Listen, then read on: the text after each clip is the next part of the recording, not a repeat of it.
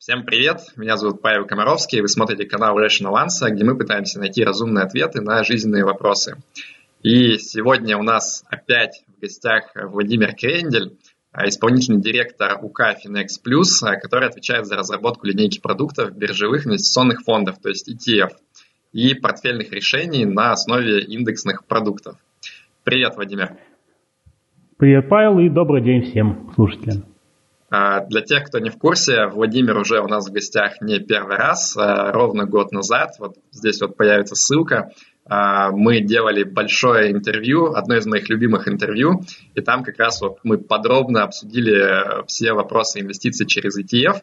Но сегодня решили, вот, можно сказать, в годовщину нашей той записи, вернуться к этому вопросу и посвятить выпуск, а может быть даже несколько выпусков вопросу рисков вложений в ETF. То есть э, вот мне постоянно поступает огромная куча вопросов от людей на тему того, там, а что будет, если, а куда реально вкладываются деньги, которые я вот в фонд в этот перечисляю, а какие вообще есть риски, как я могу потерять деньги и так далее.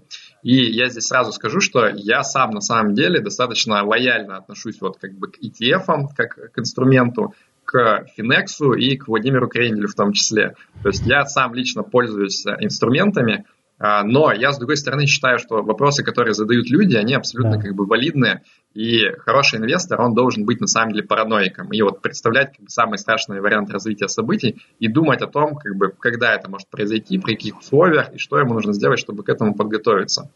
Вот, я поэтому как бы в этой передаче буду несколько выступать адвокатом дьявола и пытаться вот максимально там атаковать, как я могу, позицию Владимира, и пытаться как-то придумать какие-то сценарии, в которых люди потеряют деньги, вкладываясь в ETF и вообще, ну и может быть даже в ETF Finex.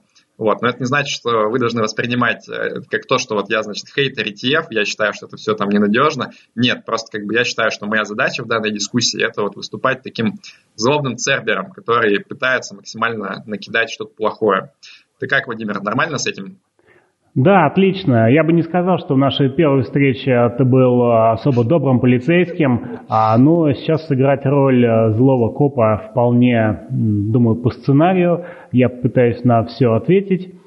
И действительно согласен с тем, что только параноики выживают. Задавайте вопросы, запоминайте ответы и пытайтесь критически это все размыслить. От себя еще также скажу, что часто финансовые вопросы, они по-хорошему требуют многочасового объяснения. Ну, условно говоря, э, хотите узнать вот по этой теме, откройте учебник, прочитайте 300 страниц, во всем разберетесь. Мы же попробуем в рамках этого выпуска сделать ответы на эти вопросы довольно короткими, но емкими. То есть я буду упрощать, сразу предупреждаю, это не будет разговор двух академиков. Тем более, что я не академик, я не пойму, наверное, я. разговоры академиков. Отлично, я поддерживаю эту идею, как бы мне бы хотелось реально, чтобы люди смогли вот как бы по простым языком понять, если мы где-то делаем там сильные упрощения, давай просто договоримся, что мы как бы будем делать оговорку, да, что вот если вам интересно, вы можете там подробнее посмотреть там-то и там-то. Я предлагаю, наверное, вот, э, ну, я знаю, что у Finex много на самом деле таких образовательных материалов по вопросу ETF, и я предлагаю просто под э, интервью, вот в коммен... ну, не в комментариях, а в описании накидать ссылки на самые такие вот хорошие материалы Finex, которые именно дают базу теоретическую понимание, как это все работает. Пойдет?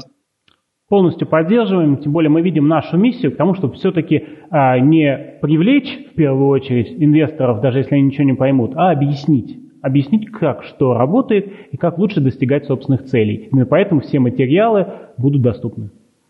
Отлично. Ну тогда поехали. А, смотри, значит, я сразу оговорюсь, что мы не будем рассматривать а, рыночные риски, то есть понятно, что вот ETF это на самом деле некая оболочка, да, то есть ты, а, покупая какой-то ETF, ты на самом деле хочешь а, купить какие-то другие там, ценные бумаги, инструменты, активы, ETF для тебя здесь выступает просто как способ это сделать. То есть я не хочу, например, ну точнее наоборот, я хочу вложиться, например, в американский рынок акций, но я не хочу сам там 500 конкретных акций покупать и держать у себя в портфеле. Я хочу купить один фонд, и э, через этот фонд получить, соответственно, вот эти самые там 500 активов, например, Standard Poor's 500. Вот. И все на самом деле понимают, что если, например, американский рынок акций начал чувствовать себя плохо, он начал падать, то, конечно же, цена на ETF, она тоже будет падать, потому что она по-хорошему должна отражать э, котировки, собственно, вот того актива, который ETF призван отслеживать. И это само по себе... Но если является... расти, то расти. Давайте будем не всегда пессимистами.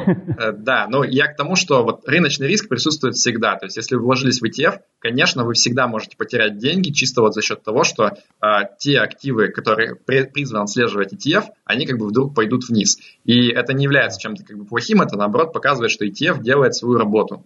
Но мы вот эти риски рассматривать не будем, потому что они, собственно, не связаны с самим ETF как инструментом, они связаны вот с активами, в которые он вкладывается. А, давай yeah. чуть вот с другой стороны зайдем, а, через аналогию. Вот все практически люди пользуются банковскими вкладами. И люди понимают на самом деле, да, что вот ты когда кладешь свои деньги в банк, то тебе как бы, ну, банк обещает какую-то доходность, но с другой стороны, всегда есть риск того, что банк обанкротится, и у тебя возникнут проблемы с получением своих денег обратно. Вот у нас сейчас есть э, агентство страхования вкладов, но оно было не всегда. И оно, ну, на самом деле, не всегда прям работает там с точностью 100%. Как бы, да? То есть есть случаи, когда реально ты даже сейчас можешь при большом желании со стороны банка деньги потерять. Вот, то есть э, я понимаю, что ну, как бы, когда я кладу деньги в банк, мне все-таки нужно задумываться о том, там, а надежный это банк или нет, а что будет если и так далее. Вот можешь, пожалуйста, остановиться а, подробнее вот с точки зрения этой аналогии, а, как выглядят вложения в ETF. То есть я вот захожу на биржу, я покупаю ETF какой-то, и вот может ли произойти такая же ситуация, да, что у меня будет банкротство того, кто обеспечивает функционирование этого ETF, и я свои деньги потеряю. И если нет, как бы, то в чем различие именно с точки зрения механизмов вот, э, работы? А, сделаем шаг назад. Вот в чем проблема э, с банковским вкладом? Нам будет легче понять, чем э, риск стоит с ETF или его, э, скажем так, упрощение да, или снижение этого риска. Вот банковский вклад. Ты правильно сказал про АСВ, но ведь у АСВ есть лимиты. Предположим, нам нужно вложить какую-то достаточно большую сумму. Ну, кому-то повезло и продал, например, квартиру, да? Ну, я подозреваю, что в ряде случаев это больше миллиона четыреста. И, соответственно, ну вот, вложил свои там, 20 миллионов в банк, а банк обанкротился. Конечно же, АСВ вернула гарантированную сумму. Но счастье это принесла? Нет. Значит, в случае э, банк, банковских гарантий у нас только часть, да, в данном случае защищена. Ну, даже если мы пошли на то, что у нас сумма намного меньше, да, кто-то занимался тем, что дробил эти суммы и разносил по разным банкам. Здесь забываем про операционные риски, но у нас э, все равно возникает ситуация, что не вовремя отдадут, или мы э, положили в валюте, отдают нам рублями, и мы получаем валютные риски. Ну, в общем, не все так просто с банковскими вкладами. Что касается ETF. Риска банкротства нет нет ни одного ETF, который когда-либо обанкротился. Я подчеркиваю именно в форме ETF, не, не имея в виду какие-то э, смежные или сходные структуры и так далее. Типа, Подожди, а что ты имеешь в виду, что никто никогда не обанкротился? То есть вот есть же э, понятие такое, что есть управляющая компания, да, которая, собственно, там э, делает все операции по этому ETF, есть, собственно, вот сам фонд, который там теоретически, предположим, не может вернуть деньги своим вкладчикам. А, вот ты когда говоришь, что не было банкротства, ты имеешь в виду, что не было случаев, когда ETF, как бы вот как фонд не вернул, или то, что управляющая компания никогда не банкротилась? А, давай поговорим вот о чем. А, что такое фонд? Фонд это некий такой мешок с активами. У него нет обязательств, нет нанятого персонала, нет каких-то долгов, чего. Ему не с чего банкротиться. То есть а, какой-то мешок активов обанкротиться не может. А, поэтому ну, это просто такое а, форма да, в том, как, как собирается вместе капитал. Управляющая компания – это сервисная компания. Ее проблемы, даже если они где-то возникнут, они совершенно релевантны к сохранности этих самых активов. Ну, не может выполнять эти функции одна управляющая компания, но будет выполнять другая управляющая компания. В отличие от ПИФов, где судьба паевые инвестиционные фонды привязаны к судьбе управляющей компании. Если управляющая компания исчезла, то и фонды должны быть расформированы. В ETF этого нет. Это отдельно существующая компания, которую может так сказать, э, управлять один или другой инвестиционный менеджер. Да, чтобы было э, понятнее, вот у нас компании называются довольно-таки похожим образом. Есть компания Finex Funds, ирландская компания, вот фонд, собственно говоря, зонтичный с переменным капиталом. Что это значит? Что когда больше капитала приходит, объем фонда увеличивается. Ну, вот эта компания Finex Funds, у нее нет обязательств, нет каких-то, нет нанятого персонала. А есть управляющая компания, управляющий менеджер, Finex Investment Management. А есть наши конкуренты, а, например, ITI Funds. У них есть люксембургская компания ITI Funds, а есть управляющая компания Fuchs Asset Management. Это э, просто нанятая на рынке компания, которая управляет фондами, оказывает эту услугу. И, собственно говоря, если она не сможет управлять э, фондами, то сможет какая-то другая. Это сервисные услуги. То okay. есть управляющая компания не несет рисков инфраструктуры. Uh, вот позволь я уточню, чтобы я правильно понял. То есть ты сейчас сказал, что есть две, два разных юридических лица, да? Одно – это управляющая компания Finex, и другое юрлицо – это вот как, собственно, фонд.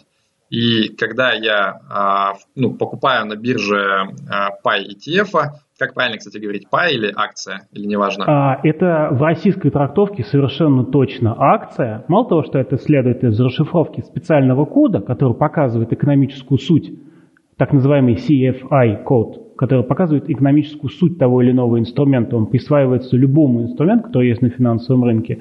Более того, мы получили специальные разъяснения, разместили у себя на сайте, а, от Центрального банка, нашего главного регулятора, что мы правильно трактуем, что это акции. Акции иностранного эмитента. Так их стоит воспринимать. Хорошо. А, ну вот, я покупаю акцию а, фонда Finex какого-нибудь. Я в этом случае как бы не вкладываюсь в управляющую компанию Finex, но по сути мои деньги как бы попадают на юрлицо вот этого вот как бы фонда Finex, правильно? А, не совсем так. Когда ты покупаешь какую-либо акцию, ты покупаешь ее на вторичном рынке. Ты покупаешь уже выпущенную акцию, которую продал тебе, ну, например, дядя Вася из соседнего подъезда на бирже, или, может быть, продал маркетмейкер, но это на вторичном рынке. То есть купил что-то, что уже было выпущено, купил ее на вторичном рынке. Дополнительного выпуска этих акций не происходит, если ты пришел, например, купил отдельную акцию, или две, или тысячу. Понятно, но смотри, э, понятно, что на вторичном рынке я имею в виду, что я стал владельцем ценной бумаги. Вот я понимаю, что если я э, купил, например, там акцию Microsoft, предположим, то я стал владельцем частицы, частички бизнеса Microsoft со всеми соответствующими э, рисками и э, выгодами. То есть, если Microsoft э, дивиденды, например, распределяет, я получу часть. Если вдруг, не дай бог, Microsoft обанкротится, то, скорее всего, моя как бы, ценная бумага станет, ее ценность равна там нулю, ну или какой-то пренебрежительной стоимости, по которой там активы будут распродавать на рынке. А вот с этой точки зрения, что пытаюсь понять? Я купил э, на вторичном рынке э, акцию ETF финексовского. Вот как бы владельцем чего, по сути, я стал. То есть э, понятно, что я пытаюсь получить какую-то долю вот в этом активе, который отслеживает фонд, да, давай для, для простоты будем говорить про фонд на американский рынок акций. Отлично. Вот но, но я же не стал напрямую владельцем э, всех вот этих там, ну, предположим, 500 акций американских, Нет. да, я что-то другое получил. Вот я пытаюсь понять, Совершенно что верно. конкретно, какие у меня права возникли. Отлично. Это э, с точки зрения прав здесь объяснить очень просто.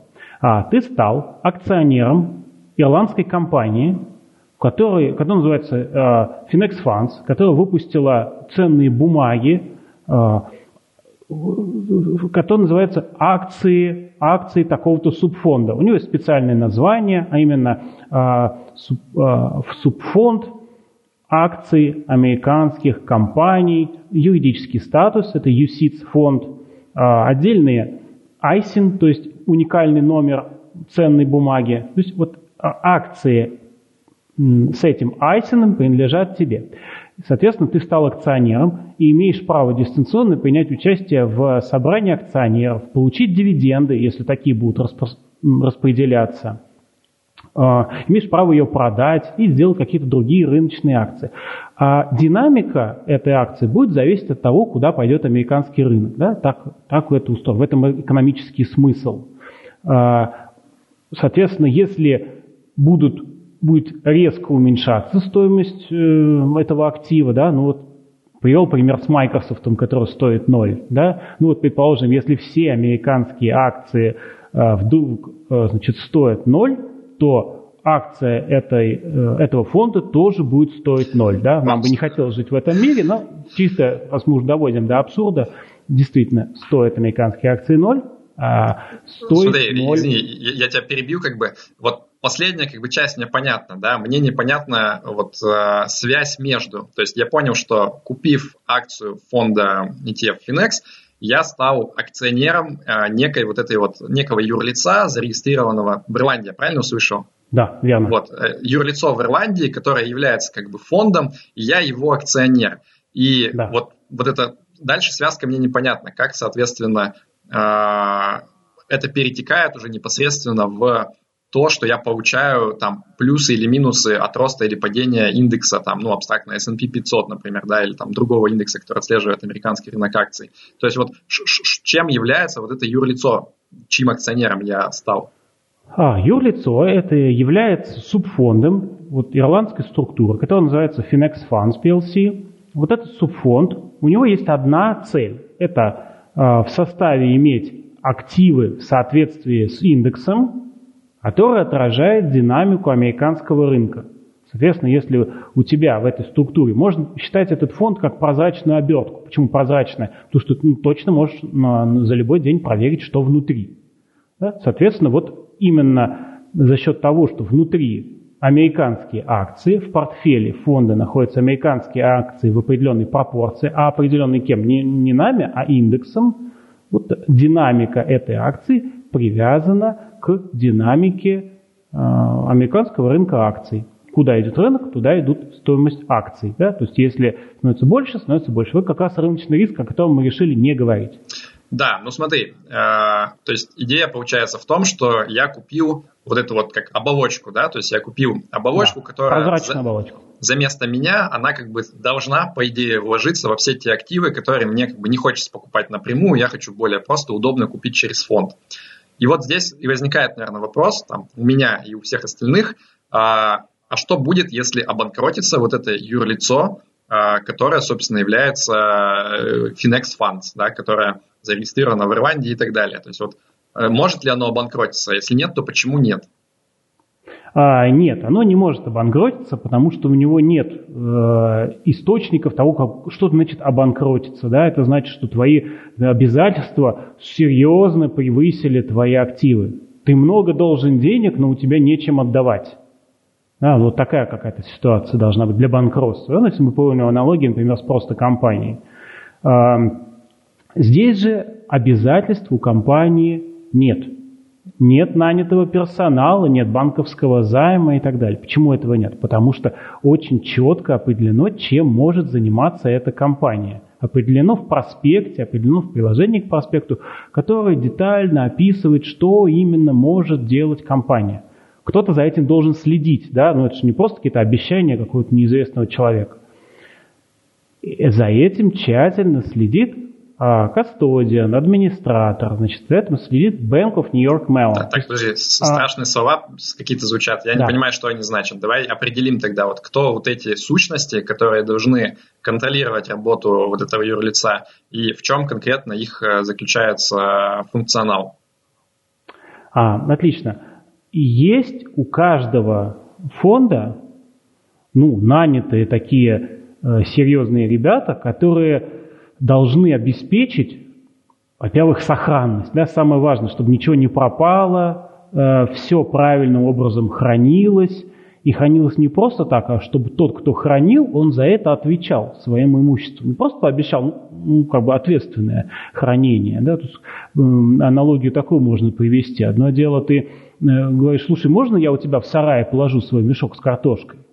Ну, клади. А что с ним там будет, я не знаю. Другое дело, ты заключаешь договор, что картошка должна лежать в надлежащих условиях, э, и за ее порчу отвечает тот, кто хранит и так далее. То есть два разных э, совершенно подхода. Обеспечение сохранности, ну или просто хранение. Сейчас, к слову, если говорить, и в России тоже, пока к этому еще не перешли, но вот идут разговоры, чтобы на регулятивном уровне заставить депозитарии, спецдепозитарии паевых инвестиционных фондов тоже не просто хранить а обеспечивает сохранность. Да, ну, две большие разницы. Э, вот этим занимается э, депозитарий да, депо, э, или каст, кастодиальный банк, кастоди. Есть еще администратор, но нужно все учитывать, все считать, распространять информацию, считать, сколько э, стоимость чистых активов составляет, э, организовывать процесс подписки, то есть выпуски новых акций, погашения, есть, э, обмен существующих акций на деньги или на активы. То есть вот нужно организовывать всю административку, а, это вот администратор. Можно, нужно организовывать хранение ну, такое депозитарное, это э, кастоди, э, кастодиан. Поэтому э, когда тебя регулятор, то есть в нашем случае Центральный банк Ирландии или какой-то другой регулятор, э, он с тобой разговаривает на тему того, а не разрешит ли тебе выпустить фонд. Первый вопрос и самый важный вопрос – ребят, а депозитарий у вас кто? А кастоди у вас кто? Администратор у вас кто?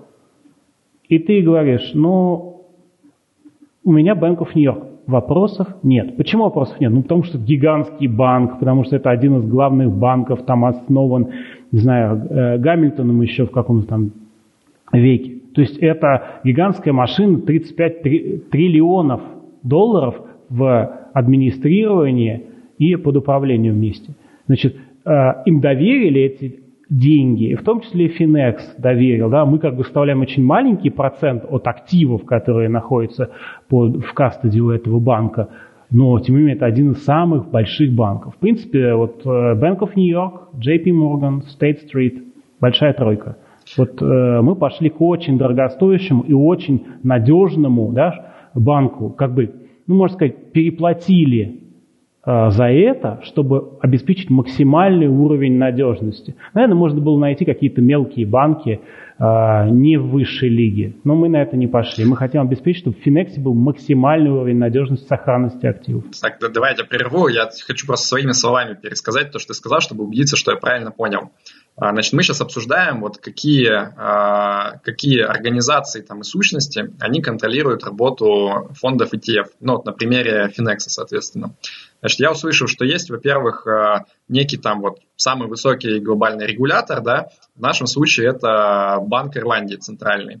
Если я правильно понял, его функция это вот как бы смотреть сверху вниз на все происходящее и просто убеждаться, что все работает так, как оно должно работать, что не нарушаются э, законы, соответственно, Ирландии и, э, в принципе, вот этот вот кодекс, э, которому подчиняются э, ETF европейские, UCITS, по-моему, да, ты сказал. А, есть такое законодательство, UCITS, это законодательство, директива о UCITS. UCITS это, по сути, это фонды, фонды коллективных инвестиций. Окей. Ну вот, то есть Банк Ирландии, он смотрит, говорит, ребята, я просто хочу убедиться, что все нормально, никто никого не обманывает, вы там не позорите нашу ирландскую честь своим фондом, и, в принципе, можно вам позволять делать дальше как бы то, что вы делаете. Но непосредственно э, контроль осуществляют все-таки другие организации. Прозвучало как бы две. Э, это э, администратор и вторая, вот как правильно говорить, кастодиан, кастодиан или... А, мы обычно говорим кастодиан. Кастодиан, да? Окей.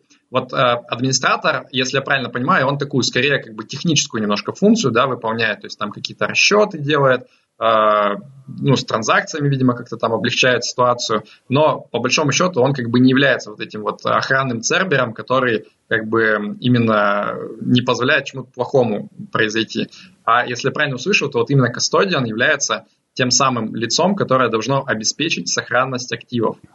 А, да. вот, вот если честно, до сих пор все-таки пока не понял, как бы как это непосредственно происходит. То есть давай я просто озвучу э, картинку, которая меня там страшит, да, в каком-то смысле может быть, что мы сказали, что есть отдельное юрлицо, Finex Funds, зарегистрировано в Ирландии.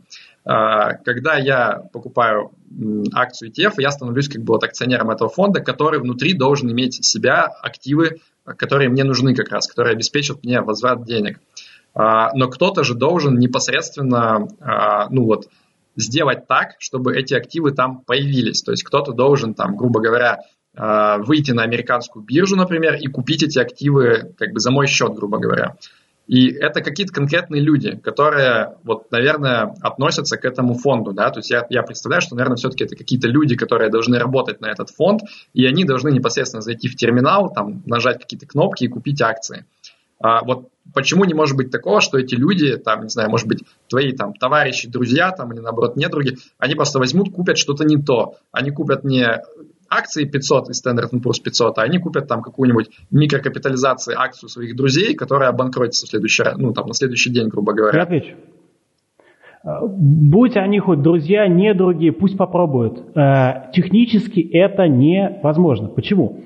Потому что как только этот коварный замысел созреет в их незрелых головах, в какой момент они могут купить эти акции? Да? В момент, ну, например, подписки на новые акции. Нужно было купить американский индекс, не знаю, 600 компаний, а купили они «Газпром», потому что решили, сейчас «Газпром» вырастет, и э, они заработают огромное количество значит, бонусов, а потом потихонечку продадут, и никто ничего не заметит. Да?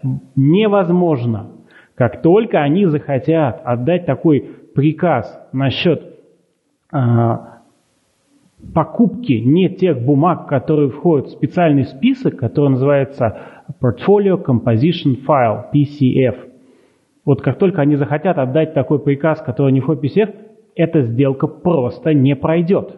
Это немедленно будет зафиксировано администратором, вот такие действия на предконтроле. То есть что значит? На, до совершения сделки, вместо совершения сделки будет зафиксировано нарушение.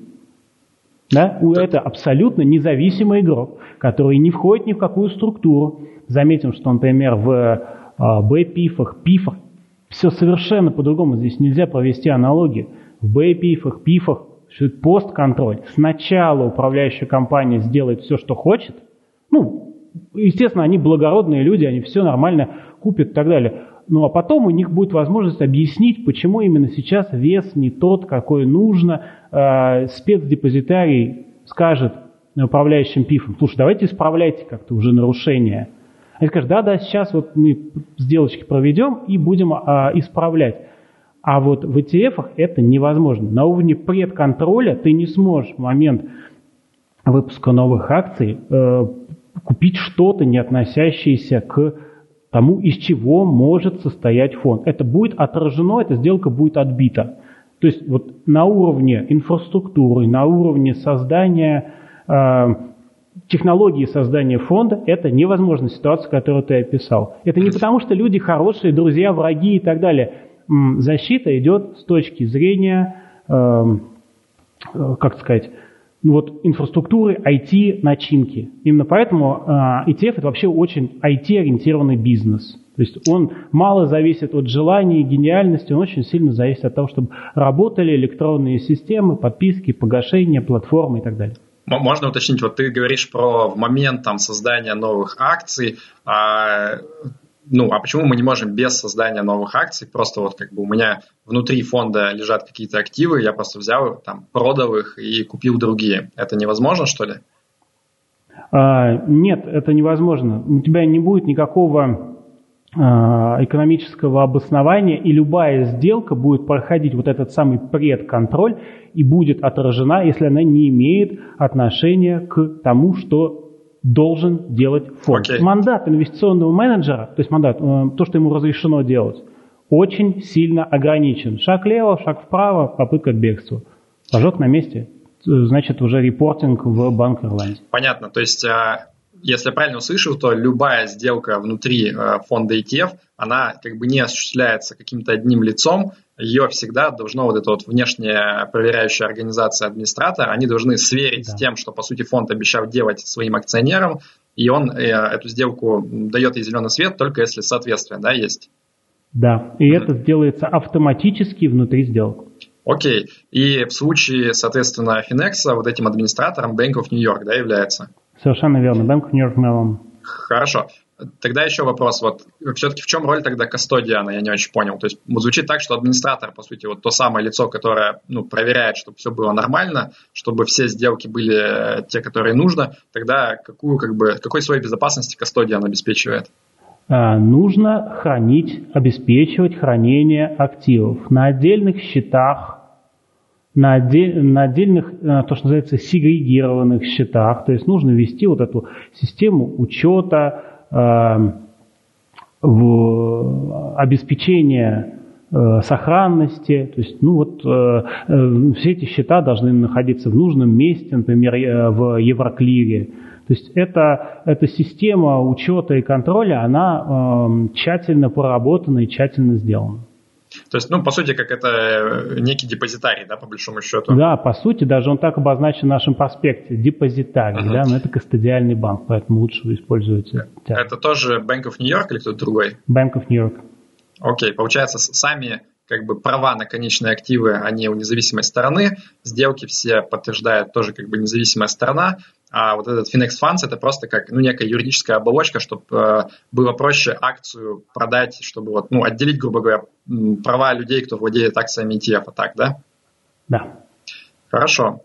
А, вот, кстати, интересно, ты сейчас упомянул, что ETF вроде как э, надежнее там БПИФов и ПИФов с твоей точки зрения. И ты упоминал, что не было случаев вот именно банкротства как таковой э, фонда, да, ETF. А по ПИФам есть такие случаи на российской практике? А, в российской практике есть, э, ну, есть случаи, я бы не сказал, что это банкротство, да, то есть были ситуации, когда управляющая компания под влиянием единственного а, акционера – загружала в паевые инвестиционные фонды активы, которые совершенно не относились к мандату этих фондов, просто потому что э, контролирующему акционеру нужно было куда-то сгрузить эти самые активы. Вот, и обменять их на какие-то живые ликвидные активы. Эта компания, к сожалению, уже прекратила э, существование, Э, и ну, осталось таким нерадостным пятном истории, э, в истории российского такого рынка коллективных инвестиций. Э, а ну, название как бы, ты можешь озвучить? Ну, да, это была УК Росбанка, вот, это достаточно давняя история, и, к сожалению, ну вот, есть такого рода истории. Да? Uh-huh. То есть, а, подожди, а Росбанк уже сейчас продолжает правильно функционировать?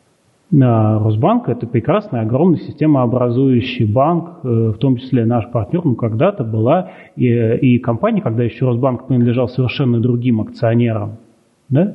Э, а именно Прохорову. Uh-huh. То есть вот э, были истории, которые связаны с такого рода деятельностью. Окей, okay. давай тогда в описании ссылку просто включим на этот случай, чтобы было интересно людям подробнее прочитать.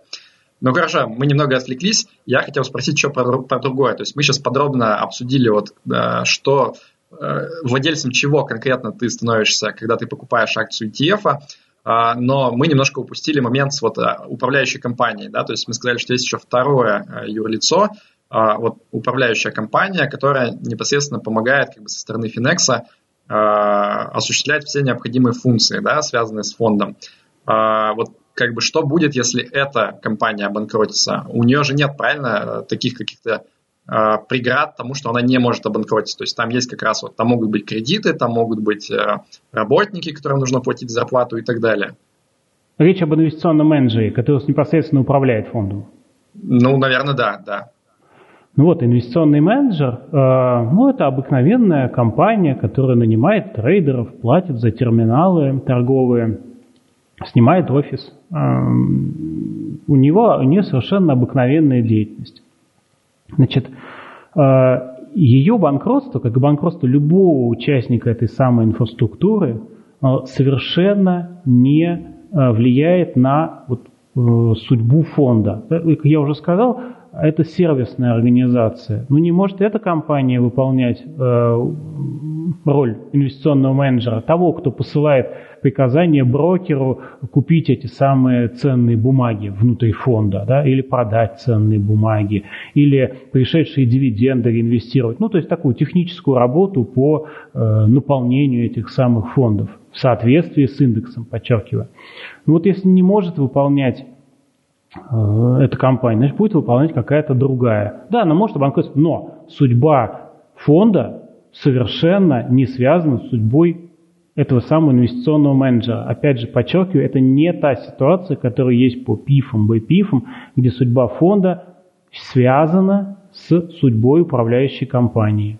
Да, если завтра не будет управляющей компании X на российском рынке, имею в виду э, компании, занимающиеся ПИФами, то все ее фонды пойдут под нож. Не значит, что активы пропадут. Там тоже есть спецдепозитарий, который тоже обеспечивает хранение активов, но они, соответственно, будут э, розданы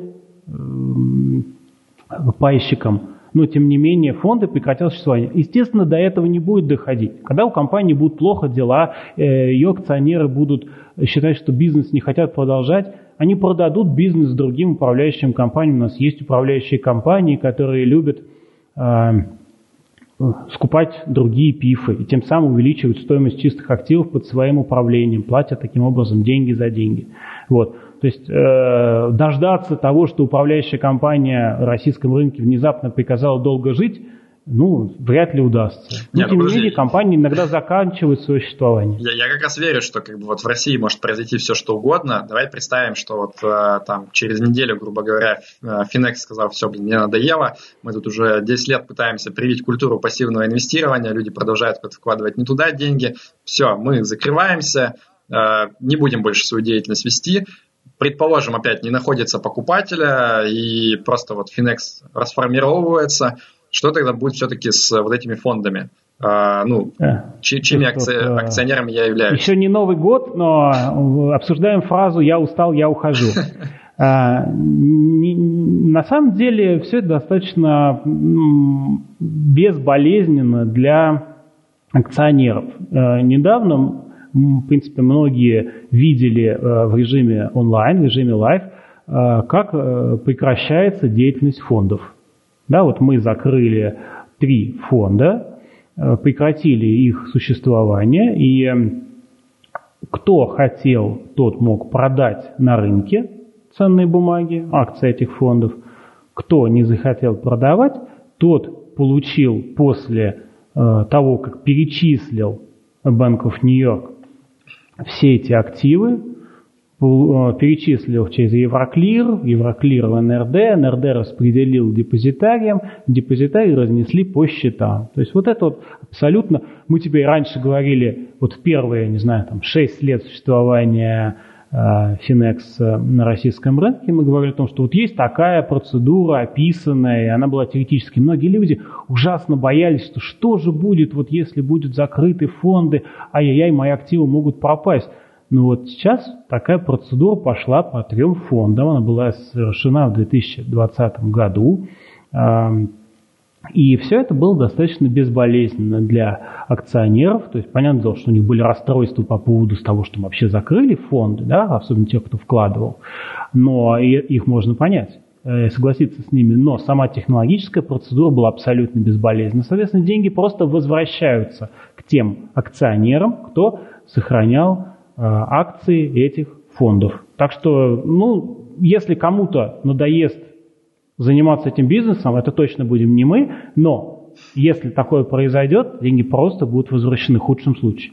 Но про абсолютно безболезненно, мне кажется, нужно все-таки уточнить, что, если я правильно понимаю, что ну, как бы те люди, кто продали просто после извещения о том, что фонды будут расформированы, у них как бы точно никаких проблем не возникло. Но те, кто прям дождались всей этой процедуры, если я правильно помню, а, у ряда брокеров возникли какие-то технические сложности, связанные там с тем, что ну, абстрактно говорю, там, нам поступили какие-то иены на счет, и непонятно там по каким э, регламентам их куда зачислять, и кто-то там не, не мог в итоге продать. То есть, если я правильно понимаю, все-таки были определенные вот именно технические сложности, э, связанные с тем, что как бы достаточно нетипичная ситуация для многих брокеров банков э, российских. И, в России есть разные брокеры, некоторые справились с вот этим вот так, то есть никаких проблем, никаких донастроек Э, внутренних процедур, моментально пришедшие деньги из, э, ну, из НРД, разнесенные в депозитарии, максимально быстро раздали своим клиентам. Ну, можно им поаплодировать. Э, у кого-то другого были необходимы доработки процесса или медленное принятие решений. А, тоже можно понять, впервые, каждый раз, когда ты с чем-то впервые сталкиваешься, ты до этого, может быть, не видел эту процедуру, ты не знаешь, как можно сделать. Но, а, на мой взгляд, на самом деле все прошло достаточно быстро, по крайней мере, деньги не зависли и находятся где-то в абстрактном а, в, абстрактном лимбо с словами «ну да, вам должны поступить, но мы не знаем, что мы знали и информировали клиентов в каждый момент времени, что деньги уже выплачены, перечислены в НРД, разнесены НРД брокерам, и дальше уже брокеры решали на своей стороне, как именно вернуть пришедшие к ним деньги своим клиентам. Ну, в принципе, все достаточно быстро с этим справились. Но я, тем не менее, для себя сделал вывод, что вот э, если как бы назревает что-то не совсем типичное для брокеров, то для инвестора самый такой, пожалуй, безопасный вариант и э, не грозящий какими-то лишними там, проблемами, геморроем, это все-таки вот продать а, акции, пока еще они нормально как бы котируются, обращаются на рынке, ты, в принципе, более-менее уверен, что ты получаешь нормальную рыночную цену за свои активы, и все, спокойно, как бы в обычном режиме дальше делаешь, что хочешь со своими деньгами.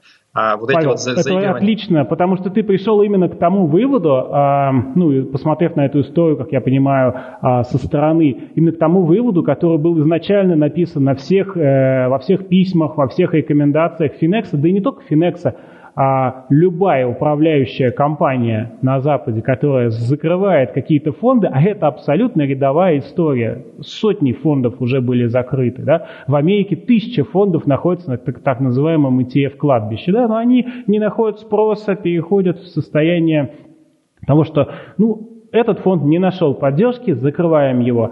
А, и везде, и всегда, во всех пресс-релизах а, ETF, э, эмитент, эмитент ETF – пишут, пожалуйста, продайте акции на рынке, не дожидаясь погашения, так наиболее удобно. Просто вторичный рынок для этого и существует, чтобы ты моментально, контролируя цену и срок, через который тебе придут деньги в удобной для тебя валюте, сделал эту сделку. Вот именно такие рекомендации были написаны нами везде, во всех пресс-релизах и так далее. Однако в России многие, и можно дать им должное, считают, что нужно обязательно все проверить на себе. Ну что ж, действительно, там, там каждый имеет право была. принимать собственные риски. Многие люди просто сказали, что, э, ну как, я вот сейчас буду продавать, я заплачу брокеру комиссию за эту сделку, а если я подожду и все само ликвидируется, то я как бы типа продам бесплатно, как будто бы. Ну, такая, я не самый большой знаток русских э, пословиц и поговорок, но что-то было по поводу того, кто заплатит дважды. Да, ну вообще ладно. А, мы немножко отклонились от темы там, э, ликвидации фондов. А, смотри, вот такой еще вопрос. А, люди спрашивают, говорят, вот все-таки я понимаю, что вот мы сейчас обсудили инфраструктуру, да, то есть там кто что контролирует там и так далее, изучали громкие имена там Bank of New York, но люди говорят, вот, вот я понимаю, что все-таки, если я вложил в какой-нибудь там небольшой региональный банк, и с ним что-то случилось, вот я знаю, что есть агентство по страхованию вкладов. Я туда обращаюсь, они мне мои деньги возвращают. Как бы это все уже отработано, я, в принципе, понимаю, ну, как бы, как технически происходит, я как бы чувствую себя спокойно. Вот здесь все-таки я покупаю, значит, акцию какого-то ирландского фонда. Да, я понимаю, что там есть какие-то кастодианы, администраторы, Bank of New York, но что будет, если все-таки что-то плохое случится, как бы кому конкретно я пойду и кто мне будет возмещать, отстаивать мои интересы, возмещать мои средства. Этот Bank of New York, а я могу как-то от них там получить подтверждение, что действительно они ну, как бы вообще в курсе, что есть такая компания э, Finex, что они под нашим, за нашим именем продают там какие-то фонды и так далее. Вот как правильно ответить на этот вопрос? Um, ну, для того, чтобы правильно ответить на вопрос, нужно чуть-чуть посмотреть на то, как работает э, вообще рынок фондов. Может ли быть выпущен фонд, зарегистрирован, да, утвержден его проспект, авторизован европейским полноценным регулятором, то есть Центральным банком Ирландии в данном случае, ну, это просто вот наша юрисдикция, которую мы выбрали, да, полноценная, европейская, входящая во все списки там ФАТФ, ни в коем случае не офшор, а такая полноценная. Главная, на самом деле, юрисдикция по выпуску ETF в Европе. Главная, наибольшая доля – это Ирландия. И все крупные ETF-провайдеры не выпускают именно в Ирландии. И делают точно те же процедуры, что и мы. Нанимают вот этого самого кастодиана, будь то Bank of New York или State Street, а, оформляют проспект, утверждают его в Центральном банке Ирландии. В проспекте черным по белому написано, кто является э, администратором, кто является кастодианом и другие другие э, ну, участники инфраструктуры.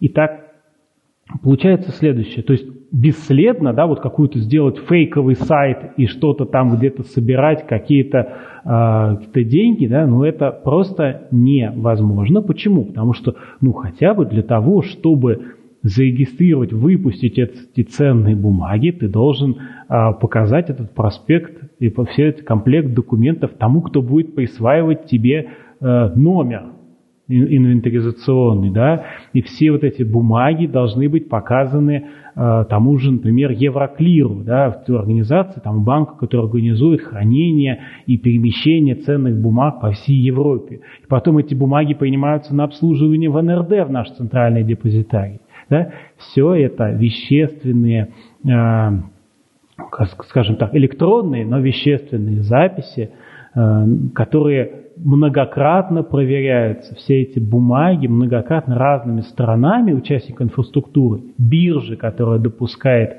э, к обращению ценные бумаги, да, ну вот московская биржа, прежде чем вы сможете через приложение купить или продать ценные бумаги, ведь московская биржа должна допустить или не допустить тот или иной фонд в соответствии с законом о рынке ценных бумаг. И вот, естественно, и биржа смотрит на весь комплект документов и проверяет, и э, сверяется и так далее. То есть это не существующая в безвоздушном пространстве какая-то структура, да, а это тщательно проверенная организация. Да? Итак, то есть можно быть уверенным, что на всех участников, всех участников внимательно посмотрели. Ну, а Далее, будет ли этот участник писать Э, на своем сайте, что я работаю с компанией X. Нет, он так не будет писать, потому что, во-первых, это его отношение с клиентом, да, то есть тут, э, ну, если только этот клиент, как, ну, не знаю, настолько большой, что есть смысл похвастаться, что ты являешься, не знаю, там, партнером компании BlackRock. Ну, Тут действительно стоит, наверное, похвастаться. Ты партнер BlackRock. Э, ну, там, самой большой инвестиционной компании. Эм, окей, то есть подтверждение дополнительного ждать не стоит. Вот сравнение с банком, да, ты до этого приводил, ну, каждый раз, когда мы выбираем себе какой-то инвестиционный актив, э, будь то банковский депозит или фонд, мы берем на себя разный набор рисков. Да, вот если мы берем на себя риск регионального банка, ну, наша надежда, по сути, только на АСВ. И, соответственно, на то, что в процессе оформления нашего вклада ничего не было нарушено, и мы не окажемся так называемыми тетрадочниками. Да? То есть потом, когда АСВ разведет руками и скажет, мы вообще не понимаем, о чем вы говорите, вообще никогда не были депозитариями, э, в смысле, э, теми, кто вкладывал э, вкладчиками этого банка. Вот. Так в случае ETF, а, ну, кто будет возвращать, если что-то произошло? Ну, естественно, этим будет заниматься, собственно говоря, Bank of New York. Если что-то произошло, например, там, эм, потерялся ли, листинг, да, то есть тут нет возможности больше обеспечить ликвидности, будет Bank of New York, э, он э, продаст активы, перечислит денежные средства через Евроклир в НРД, как я уже до этого описывал эту цепочку, а НРД депозитариям, а депозитарии разнесут на счета, и вы получите свои денежные средства. То есть э, обращающийся здесь, в России, фонд, он допущен до обращения к любому неквалифицированному участнику. Это совсем другое дело, чем если вы инвестируете в какой-то фонд, где находится неизвестно где, на Каймановых островах. Здесь уже вся инфраструктура включена в обслуживание этого фонда. НРД, где хранятся э, э, бумаги, депозитарии, где там они учитываются и так далее. Поэтому нет никакого основания считать, что если вы работаете с ирландским фондом, то услуга и судиться вам придется в Ирландии. Если вам, вас что-то произошло, вы не досчитались каких-то бумаг депозитарии, это ваши взаимоотношения с вашим депозитарием. Да? Ну, наверняка вы всего досчитаетесь, потому что брокеры сейчас это высокотехнологичный бизнес. Я имею в виду вместе, брокеры и депозитарии. Прекрасно ведут учет, присылают вам на подпись инвентаризационные ведомости, ежемесячные отчеты брокера, а кому-то ежедневные вы имеете полную возможность тщательно отслеживать, чтобы с вашими бумагами ничего не случилось. Поэтому здесь нет никаких ну, описанных проблем, на мой взгляд. Ну, просто я вот буквально там последние пару дней обсуждался случай, когда э, люди торговали на бирже Санкт-Петербурга, там был обратный сплит, и как-то так получилось, что у людей просто акции пропали без какой-либо компенсации. Поэтому я здесь честно скажу, у меня достаточно невысокий уровень доверия к инфраструктуре э, финансового рынка именно в России. Может быть, как бы я не прав, я не специалист в этой области однозначно, но я вот как бы ожидаю, что черный лебедь может прийти оттуда, откуда я его не жду. Поэтому в целом, если честно, уровень доверия мой невысок. И вот если продолжать аналогию с эм, АСВ, да, то есть э, я понимаю, что мне, э, ну, мне, мне не нужно там просто приходить в банк и смотреть, что у них там есть эта наклеечка АСВ, да, предположим, на кассе там или еще где-то, я могу все-таки реально зайти там на сайт Центрального банка, например, проверить, что действительно там банк э, числится в списке тех, у кого есть лицензия, что он действительно там э, подпадает под АСВ. И мне не нужно верить как бы только банку. Вот все-таки здесь, если говорить про фонды Финекса. Да. Извини, я закончу сейчас мысли просто. Если говорить про фонды Финекса, а, я понимаю, что я могу зайти там на сайт Финекса и посмотреть всю информацию, но все-таки, как бы вот куда еще в другие места независимые, например, там а, Банк Ирландии, если там это не of New York, или там, не знаю, какая-то организационная э, сущность, которая, например, USITS, не знаю, там контролирует. В общем, куда я могу все-таки зайти и действительно убедиться, что вот кто-то говорит, что, окей, мы не Finex, мы внешняя организация, мы подтверждаем, что вот как бы проспект, они, в принципе, все делают правильно по проспекту, мы как бы проверили, все нормально. А есть э, подтверждение от э, Центрального банка Ирландии, включение в реестр, есть листинги на ирландской московской фондовой бирже, то есть все это, э, ну, московской бирже, а, то есть все это подтверждение того, что выполняются все условия листинга, как в Ирландии, авторизации фонда в Ирландии, листинга на московской бирже. То есть это уже внешние подтверждение. Если вы видите фонд, торгующийся на московской бирже, значит выполнены все условия листинга. А листинг что требуется? Наличие маркетмейкера, наличие проспекта, э, раскрытие своевременной информации и так далее. То есть достаточно большой список того, что перечислено в условиях, а, когда фонд может быть допущен к обращению. Это перечислено и в законе о рынке ценных бумаг в части по иностранным эмитентам, ну и в специальных подзаконных актах, например, 10.5 ПЗН. То есть а, уже сам факт листинга на московской бирже. Это достаточная а, наклейка, посильнее наклейки АСВ. Тут не могу не сказать маленькую ремарку. Э, если бы не спонсорская помощь нашего замечательного регулятора Центрального банка, в данном случае он был не регулятором, а прямо, так сказать, кредитором последней инстанции, а, по спасению гигантских банков в недавнем прошлом, да, после того, как были проблемы у действительно больших банков, проблемы которых намного перекрывали возможности АСВ. Да, вот если бы не это, все наклеечки ничего бы не стоили. То есть мы говорим о том, что российская банковская система была спасена прямыми вливаниями Центрального банка. Да, то есть вот давайте подумаем об этом. И здесь а, в случаях ETF есть возможность инвестировать в фонды, которые а, совершенным образом не связаны ни с каким желанием спасать либо не спасать тот или иной банк. Да? Вот, например, там э, есть фонд э, казначейских векселей США. Да, вот внутри фо, максимально надежные в мире, самые надежные в мире э, инструменты, казначейские векселя США. Вот вы можете инвестировать в этот фонд и полностью обезопасить себя от любого банковского риска, будь то российского банка, либо не российского банка.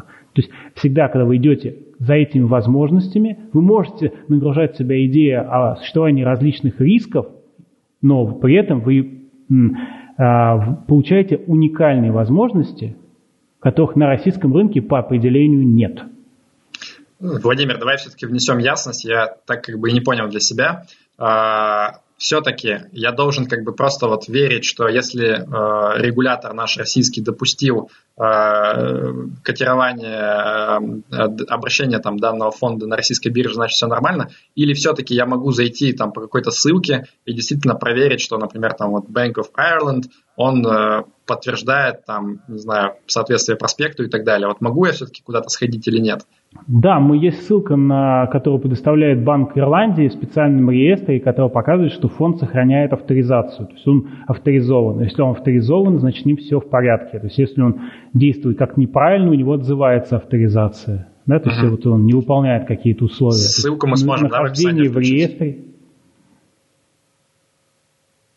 Нахождение в реестре – это гарантия того, что все происходит, как, как договорились. А, а как я могу убедиться, что вот э, по сути все завязано вокруг проспекта, правильно? То есть э, как бы что написано в проспекте, то и должно происходить по факту. Вот как я могу убедиться, что, например, там тот проспект, который я на сайте Finex вижу, что это действительно как бы вот тот проспект, который э, регистрировал Банк Ирландии и так далее. А, а, а может быть, на самом деле мы им там одно отправили, а, а на сайт выложили другой какой-то документ. Вот э, такие э, действия, они бы как раз характеризовались, э, что, что так делать нельзя, да, вот это прямой путь к тому, чтобы обманывать регулятора и эту самую авторизацию ли, лишиться, да, то есть как только происходит э, обновление, какое-то внесение поправок в проспект, обязан ее э, не только утвердить у регулятора, но и, естественно, поменять у себя на сайте. Поэтому на сайте все находится в э, каком-то таком в режиме последнего обновления, да, в режиме последнего апдейта. То есть самая последняя версия доступна. Как и все, на самом ну, деле. Не, скорее по другой. Я понимаю, что мы же начинали с того, что, конечно, там в России Finex это достаточно там, видная фигура да, нашего финансового рынка, но на горизонте всего мира как бы Finex, в общем-то, маленькая звездочка, да, в океане Вселенной. Ну, мы поднимаемся в рейтинге европейских ETF-провайдеров, но, безусловно, мы меньше, чем лидеры рынка. Да, то есть я к чему веду, что вряд ли вот сидит э, человек где-то в банке Ирландии и просто там ежедневно проверяет э, сайты всех вообще э, провайдеров ETF, да, то есть я вполне допускаю ситуацию, что, э, может быть, они как бы периодически как-то проверяют, но э, в моменте может возникать какая-то разница. И мой вопрос скорее к тому, есть ли все-таки какое-то хранилище, например, проспектов, э, где можно действительно зайти и убедиться, что вот опять же во внешнем источнике, что тот проспект, который я смотрю, он как бы ну актуальный и не какой-то, который там поменяли вручную. А, мне о таком хранилище неизвестно, возможно, оно и есть. А, надо сказать, что в, в западной трактовке считается, что намного лучше отслеживать э, вот такие, так сказать, деятельность такого рода компаний не через вот такую полную централизацию, сдайте, сдайте а, это все в архив, а мы будем смотреть, заходите сюда и так далее. В принципе, когда ты имеешь очень серьезную ответственность за раскрытие информации, э, когда ты обязан следовать всем правилам, которые существуют в Европе. Это же не только директива UCITS, да, это и правила действия на рынке финансовых инструментов э, и множество, множество других правил, вплоть до того, что э, законодатель э, регламентирует, как именно должны выполняться ну, скажем так, IT-решения у твоего инвестиционного менеджера. Да? То есть вот у нас инвестиционный менеджер, он зарегистрирован в Великобритании, и регулятор у него FCA, то есть один из самых злобных регуляторов, член ну, как сказать, подразделения Банка Англии. То есть вот э, вплоть до того, что он выдвигает требование, что если ты инвестиционный менеджер, то у тебя э, должно быть там два контура такой вот бесперебойной работы. То есть вот вплоть до того. Поэтому э, это решается на уровне того, что ты выполняешь все условия, сохраняешь, соответственно, свою авторизацию, лицензию и так далее. Не идешь под лицензионные риски. Тогда так в России, насколько я знаю, обычно э, ну вот мало доверяют, собственно, инвестиционным компаниям и хочется как-то э, все упорядочить, э, все проверить, но на самом деле по факту ну, я не скажу, получается хуже, да, так получается по-другому. То есть вот эти все централизованные сборы информации, он не помогает лучше наладить работу. Ну, вот такое мое мнение. Я не знаю о таком центральном существовании депози... э, вот каком-то хранилище этих самых проспектов, но знаю, что на любом сайте, будь то Finex, iShares или Vanguard, вы можете в любой момент посмотреть любой проспект, любой сущностный документ, отчетность и так далее. Uh-huh. А проспекты фонда Finex, они тоже где-то в одном месте все на сайте Finex лежат? Или это... Конечно. Окей, давай тоже Конечно. ссылку тогда дадим, чтобы люди могли изучить и действительно тоже э, посмотреть все вот эти вот там, кто кастодиан и так далее. А, ну, на самом деле я вижу, что прошел час от нашего разговора примерно, и мы обсудили два вопроса из моих там где-то 30. Вот, эм, к сожалению... Я слишком много болтаю, окей, буду отвечать короче. Не-не-не, на самом деле, как бы, мне кажется, это сейчас будет функция того, сколько мы выпусков в итоге с тобой сделаем. То есть я хочу реально, чтобы мы максимально подробно разобрались во всех вопросах. Я просто чувствую, что как бы по мере того, как идет беседа, вот это количество выпусков итоговое, оно все увеличивается, увеличивается. Вот, поэтому я думаю, как бы на текущий момент мы вот э, текущий наш выпуск закончим. Я бы хотел, наверное, подытожить э, ну, немножко отступить от своей роли э, злобного полицейского и вернуться к той мысли, которую ты сказал. Вот ты упомянул, что как бы не было случаев э, банкротства ETF, когда потеряли средства свои э, вкладчики. Ну, для меня, на самом деле, наверное, это важный момент. То есть вот я понимаю, когда люди ожидают каких-то плохих вещей, которые маловероятны очень, но они как бы все равно боятся этого. Это нормально для инвестора, мы с этого начинали. Вот. И очень часто, когда вот мы там с товарищами или просто с другими людьми в интернете дискутируем, я от них слышу этот аргумент. Они говорят, ну вот этот ваш э, там ETF, да, этот ваш Finex, ну, как бы, а кто сказал, что он не может обанкротиться? Вот все думали, что Lehman Brothers не может обанкротиться, а он обанкротился. А, и для меня здесь все-таки ситуация, наверное, немножко разная.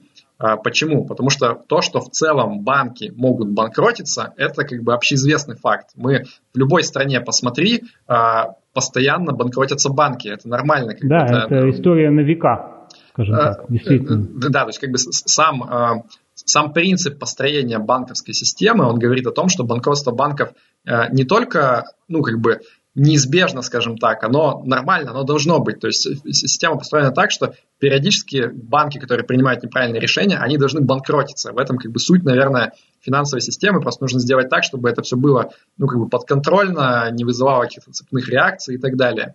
А в случае с фондами ETF, на мой взгляд, ситуация немножко другая. То есть ETF, поправь меня, сколько они уже на рынке? Лет 30 примерно, 30 да? лет. 30 лет от первого появившегося ETF, 20 лет в Европе и 7 лет в России. Ну вот, то есть как бы 30 лет этот инструмент, это юридическая оболочка, принцип работы, он функционирует, и я тоже как бы, когда готовился к интервью, я долго пытался вот найти, дескать, вот как бы пример, что когда фонд прям обанкротился, я сначала хотел найти самый крупный пример банкротства ETF, а потом я просто решил, что я хотя бы просто найду как бы вот пример, чтобы им тыкать тебе в лицо, скажем так, но я, к сожалению, ну как бы не смог. А... Я бы не сказал, что это к сожалению. Вроде как это наоборот неплохо, есть что-то, что не банкротится. Это. Ну, я имею в виду, к сожалению, с точки зрения моей как бы, работы как э, доморощенного журналиста, Понимаю. Вот. И для меня как бы, это, наверное, показатель действительно того, что а, все-таки принципиально есть большая разница между вот ожиданием того, что ты э, думаешь, что какой-то колосс, например, он может обанкротиться, хотя как бы он вроде как очень надежный, но в принципе как бы сама вот это вот сам механизм банкротства он понятен, когда ты просто у тебя оказалось, что ты не сбалансировал свои обязательства и активы, и, ну и все, как бы приехали. Вот, а здесь немножко ситуация другая, и здесь вот, насколько мне все-таки кажется, э, сама инфраструктура выстроена так, что, по идее, как бы вот, ну, не, не, не, должно, не должно быть банкротства самого фонда, и мы видим, что пока действительно на практике этого не произошло. И для меня, наверное, это большой, как бы, э, ну, большой успокаивающий плюс во всей этой истории. У меня все равно, наверное, внутри где-то остается вот этот там червячок, да, который меня точит и говорит, как бы, ну, а что, а кто сказал, что там э, не может все-таки этого произойти в будущем впервые, и, и у нас будет наша страна впереди планеты всей, что вот мы, значит, сможем породить вот это чудовище, которое, типа, обанкротилось впервые в мире, но все-таки, на мой взгляд, вероятность гораздо меньше. Вот примерно как-то так, я думаю, про то, что мы сегодня обсуждали. Мысль понятна, но важно помнить, что, например, в случае Finex или других настоящих э, ETF, которые есть на российском рынке, э, этой компании ITI, вся инфраструктура, она абсолютно э, западная, она абсолютно подчиняется тем правилам, которые есть на Западе. соответственно, вот насколько не может обанкротиться фонд iShares, насколько не может обанкротить э, фонд там Lexor или Vanguard, настолько же с инфраструктурной точки зрения, всего того, что мы до этого обсуждали и я описывал, не может обанкротиться фонд Finex. То есть уровни надежности уровни того, что находится внутри, они обеспечены европейской инфраструктурой. Нет ее у тебя, не пролезешь ты в это э, игольное ушко, не сможешь ты получить авторизацию. Про российские фонды ничего не скажу, может быть, поговорим об этом в следующий раз. Но у меня на самом деле припасены еще в рукаве там некоторые аргументы про то, вот как можно подковырнуть эту идею, э, можно ли потерять деньги через вложение в ETF, и конкретно в ETF Finex. Э, мы обязательно это обсудим э, в следующих выпусках. На самом деле их будет, судя по всему, реально много. Меня это скорее как бы радует, чем печалит, потому что вот, ну, когда мы с тобой общаемся, я как бы тоже для себя э, некоторые вещи там по-другому в голове раскладываю, чем до этого у меня было. И для меня это реально как бы дико интересно. Вот. Э, по, поэтому э, на сегодня, наверное, все. Э, значит, мы в описании, как договаривались, включим все ссылки там на то, что мы обсуждали. А если у вас есть какие-то вопросы, которые мы недостаточно хорошо осветили и нужно поднажать, вы, пожалуйста, пишите внизу в комментариях, постараемся на них ответить обязательно в следующих выпусках. И, э, как обычно, если вам понравилось, то ставьте лайк этому видео, э, подписывайтесь на канал Rational Answer, и по, в описании есть также ссылки на другие наши ресурсы, там телеграм-канал, твиттер, э, e-mail рассылка, чтобы просто не пропустить следующие выпуски. Вот, я получил громадное удовольствие от нашей сегодняшней беседы, Владимир. Взаимно. А, и надеюсь, что мы не будем затягивать, а вот сейчас настрогаем как можно больше этих выпусков, чтобы прям все вопросы осветить. Отлично. Все. Спасибо большое. Всем удачи. Да, да пребудет с вами разум. Счастливо.